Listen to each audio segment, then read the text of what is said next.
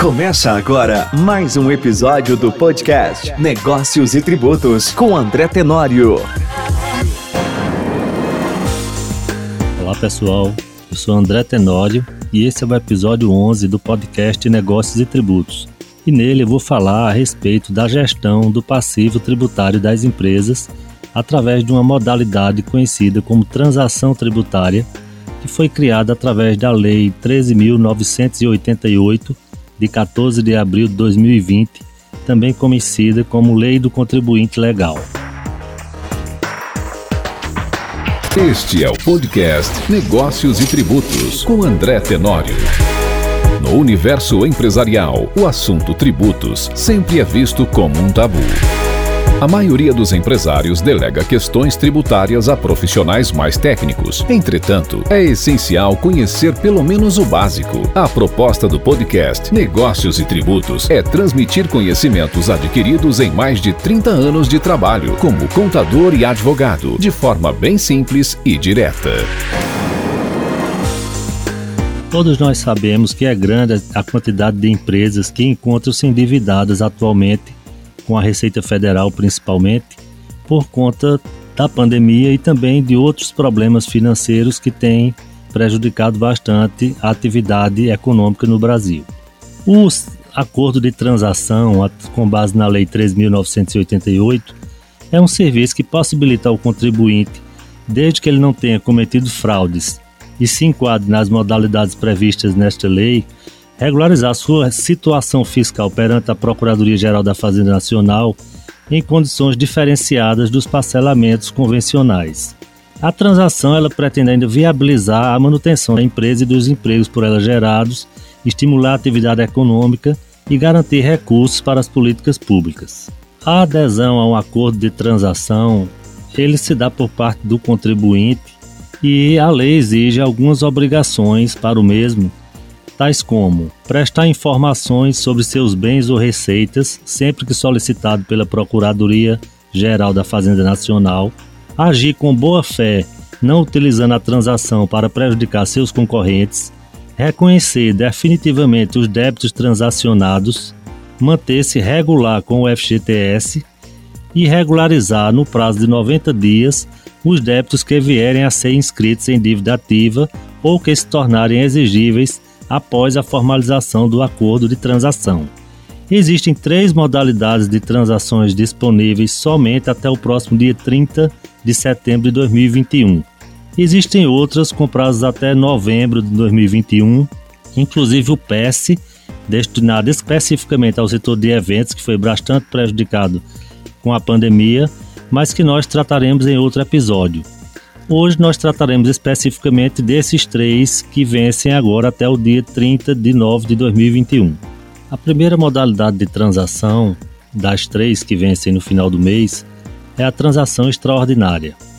Essa modalidade de transação permite que a entrada referente a 1% do valor total do débito seja parcelada em até três vezes. Caso esse débito já tenha sido objeto de um parcelamento anterior, essa entrada corresponderá a 2% do valor do débito, já que será considerado um reparcelamento. Além disso, para a pessoa jurídica, o pagamento do saldo restante poderá ser dividido em até 81 meses, desde que o valor mínimo da prestação não seja inferior a 500 reais. No caso de pessoas físicas, empresários individuais, microempresas, empresas de pequeno porte, instituições de ensino, santas casas de misericórdia, sociedades cooperativas e demais organizações da sociedade civil de que trata a Lei 13.019, de 31 de julho de 2014, o saldo restante poderá ser dividido em até 142 meses, desde que o valor mínimo da prestação não seja inferior a 100 reais. Cumpre destacar ainda que, para a transação de débitos previdenciários, o número de parcelas é de no máximo 60 vezes por conta de limitações constitucionais. Nesse caso, a condição diferenciada abrange o valor reduzido da entrada e a possibilidade de pagá-la em até três vezes. Como podemos observar, a transação extraordinária ela é interessante por conta da entrada, no percentual baixo de 1 ou no máximo 2%, e também pela quantidade de parcelas que pode variar de 81 até 142 meses. Entretanto, não existe previsão de nenhum desconto tanto nas multas quanto nos juros cobrados do débito inscrito. Isso aí é o que não serve tanto de incentivo para alguns contribuintes é, optarem em fazer a adesão pela transação extraordinária. Além do fato de que, no caso de contribuições previdenciárias, o número máximo de parcelas é de 60 vezes, que torna-se idêntico a um parcelamento ordinário, parcelamento convencional de qualquer dívida. Outra modalidade de transação tributária é a transação excepcional. Esse tipo de transação, ela possibilita ao contribuinte pagar os seus débitos inscritos na dívida ativa com entrada reduzida, descontos e prazos diferenciados, conforme a sua capacidade de pagamento, para dívidas de até 150 milhões de reais. Dívidas acima desse valor, o contribuinte deve solicitar o serviço de acordo de transação individual que não se enquadra nessa modalidade. A diferença aí para a transação extraordinária que eu falei anteriormente está principalmente na questão dos descontos e também na questão da capacidade de pagamento, que vai ser analisado pela Procuradoria da Fazenda antes da concessão dessa modalidade de transação tributária. A capacidade de pagamento ela é decorrente da situação econômica da empresa e será calculada de forma a estimar se o contribuinte possui condições de efetuar o pagamento integral dos débitos inscritos na dívida ativa no prazo de cinco anos, sem descontos, considerando o impacto da pandemia causada pelo novo coronavírus na capacidade de geração de resultados da pessoa jurídica ou no comprometimento de renda das pessoas físicas, já que essa modalidade também se aplica às pessoas físicas. Para tal finalidade, para a pessoa jurídica, considera-se impacto na capacidade de geração de resultados a redução em qualquer percentual da soma da receita bruta mensal de 2020, com início no mês de março e fim no mês imediatamente anterior ao mês de adesão, em relação à soma da receita bruta mensal do mesmo no período de 2019, apurado na forma do artigo 12 do Decreto-Lei 1598, de 26 de dezembro de 1977. Esse percentual de impacto observado será utilizado como redutor da capacidade de pagamento do contribuinte. Quando a capacidade de pagamento do contribuinte não for suficiente para a liquidação integral de todo o passivo fiscal inscrito em dívida ativa da União, os prazos e os descontos ofertados pela Procuradoria serão graduados de acordo com a possibilidade de adimplemento dos débitos, observados os limites previstos na legislação de regência da transação. Quanto às condições previstas para a transação excepcional, a modalidade permite que a entrada, equivalente a 4% do valor total dos débitos inscritos, seja parcelada em até 12 vezes. Além disso, para a pessoa jurídica, o pagamento do saldo poderá ser dividido em até 72 meses, com descontos de até 100% sobre os valores de multas, juros e encargos, respeitado o limite de até 50% do valor total da dívida e a capacidade de pagamento do contribuinte o valor da parcela mensal não poderá ser inferior a 500 reais. No caso de pessoas físicas, empresários individuais, microempresas, empresas de pequeno porte, instituições de ensino, santas casas de misericórdia, sociedades cooperativas e demais organizações da sociedade civil, de que trata a Lei 13.019, de 31 de julho de 2014, o saldo poderá ser dividido em até 133 meses com descontos de até 100% sobre os valores de multa, juros e encargos, respeitado o limite de até 70% do valor da dívida e a capacidade de pagamento do contribuinte. Para esses grupos citados, o valor da parcela não poderá ser inferior a 100 reais. Cumpre destacar ainda que, tal como na transação extraordinária, no caso de débitos previdenciários, o número de parcelas é de no máximo 60 meses pelos mesmos motivos de limitações constitucionais. A única diferença em relação à transação extraordinária é que, no, no caso da transação excepcional, essa entrada, o parcelamento dos débitos previdenciários, ele vai abranger o valor reduzido da entrada e a possibilidade de pagá-la em até 12 meses. A terceira e última modalidade de transação tributária que nós vamos falar hoje é a transação de dívidas de pequeno valor, que possibilita ao contribuinte pagar os débitos inscritos em dívida ativa da União, com benefícios como entrada reduzida e descontos sobre o valor total da dívida. A transação tributária da dívida de pequeno valor abrange apenas débitos de natureza tributária inscritos em dívida ativa há mais de um ano e cujo valor consolidado seja igual ou inferior a 60 salários mínimos e é, depende de publicação de edital.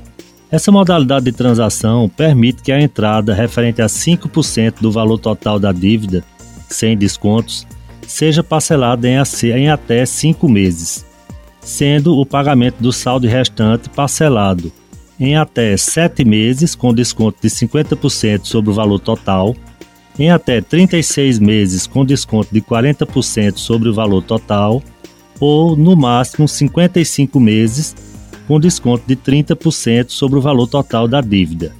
Importante observar que o valor da parcela não poderá ser inferior a 100 reais, tanto para pessoa física quanto para microempresas e empresas de pequeno porte.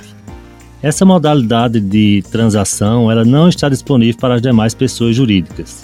Lembrando ainda que o contribuinte que já teve algum desses débitos parcelados anteriormente poderá aderir também à transação, entretanto, o valor da entrada, ao invés de 5%, será equivalente a 10% do valor da dívida.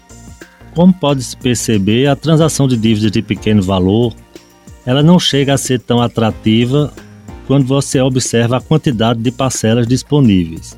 Entretanto, os descontos concedidos passam a ser bem interessantes, já que você pode ter descontos de até 50% se você parcela numa quantidade máxima de 7 meses e de 30% no máximo 55 meses, que é um prazo inclusive inferior ao parcelamento ordinário, o parcelamento convencional. Entretanto, nessa modalidade de transação você tem a vantagem dos descontos, né? Também levando-se em consideração que a entrada de 5% ela é bastante flexível, já que ela pode ser parcelada em até 5 meses, o que vai ser equivalente a 1% do valor da dívida por cada mês. Então, essas são as três modalidades de transação tributária que estão disponíveis para os contribuintes somente até o próximo dia 30 de setembro.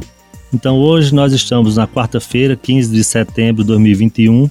Nós temos mais 15 dias aí para que seja feita a análise e a adesão a alguma dessas modalidades. Como vocês puderam observar, tem várias vantagens em aderir a alguma delas, mas eu queria somente acrescentar mais algumas, como por exemplo, a cobrança do débito é suspensa enquanto estiver durando o acordo de transação. Isso é uma grande vantagem, que o débito fica a cobrança suspensa, não causando nenhum efeito.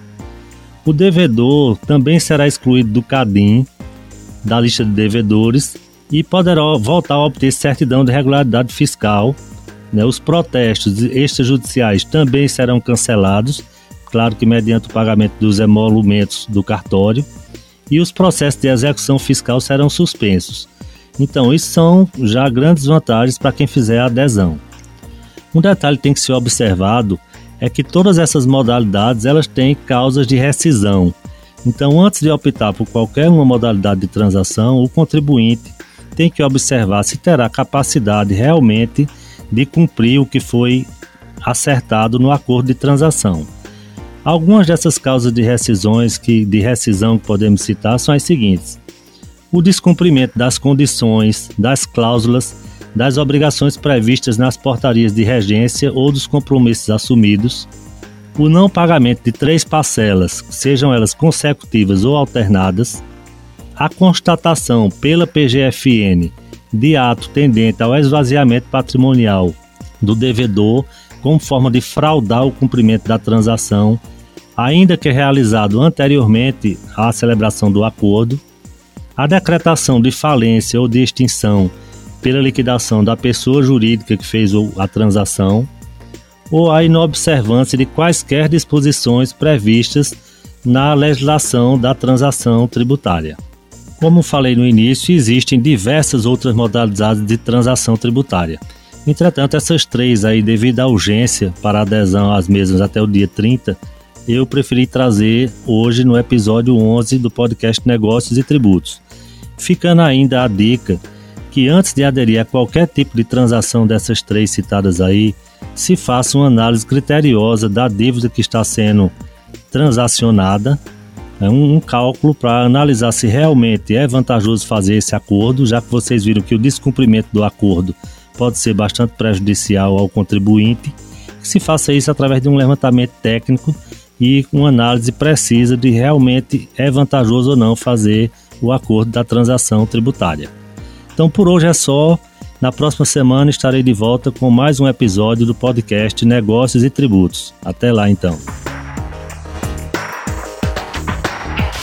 Esse episódio do podcast Negócios e Tributos com André Tenório tem o apoio de SAF Consultoria, transformando vidas e solidificando negócios. Entre em contato pelo telefone 3727 3189 ou pelo WhatsApp 999520010 e saiba mais.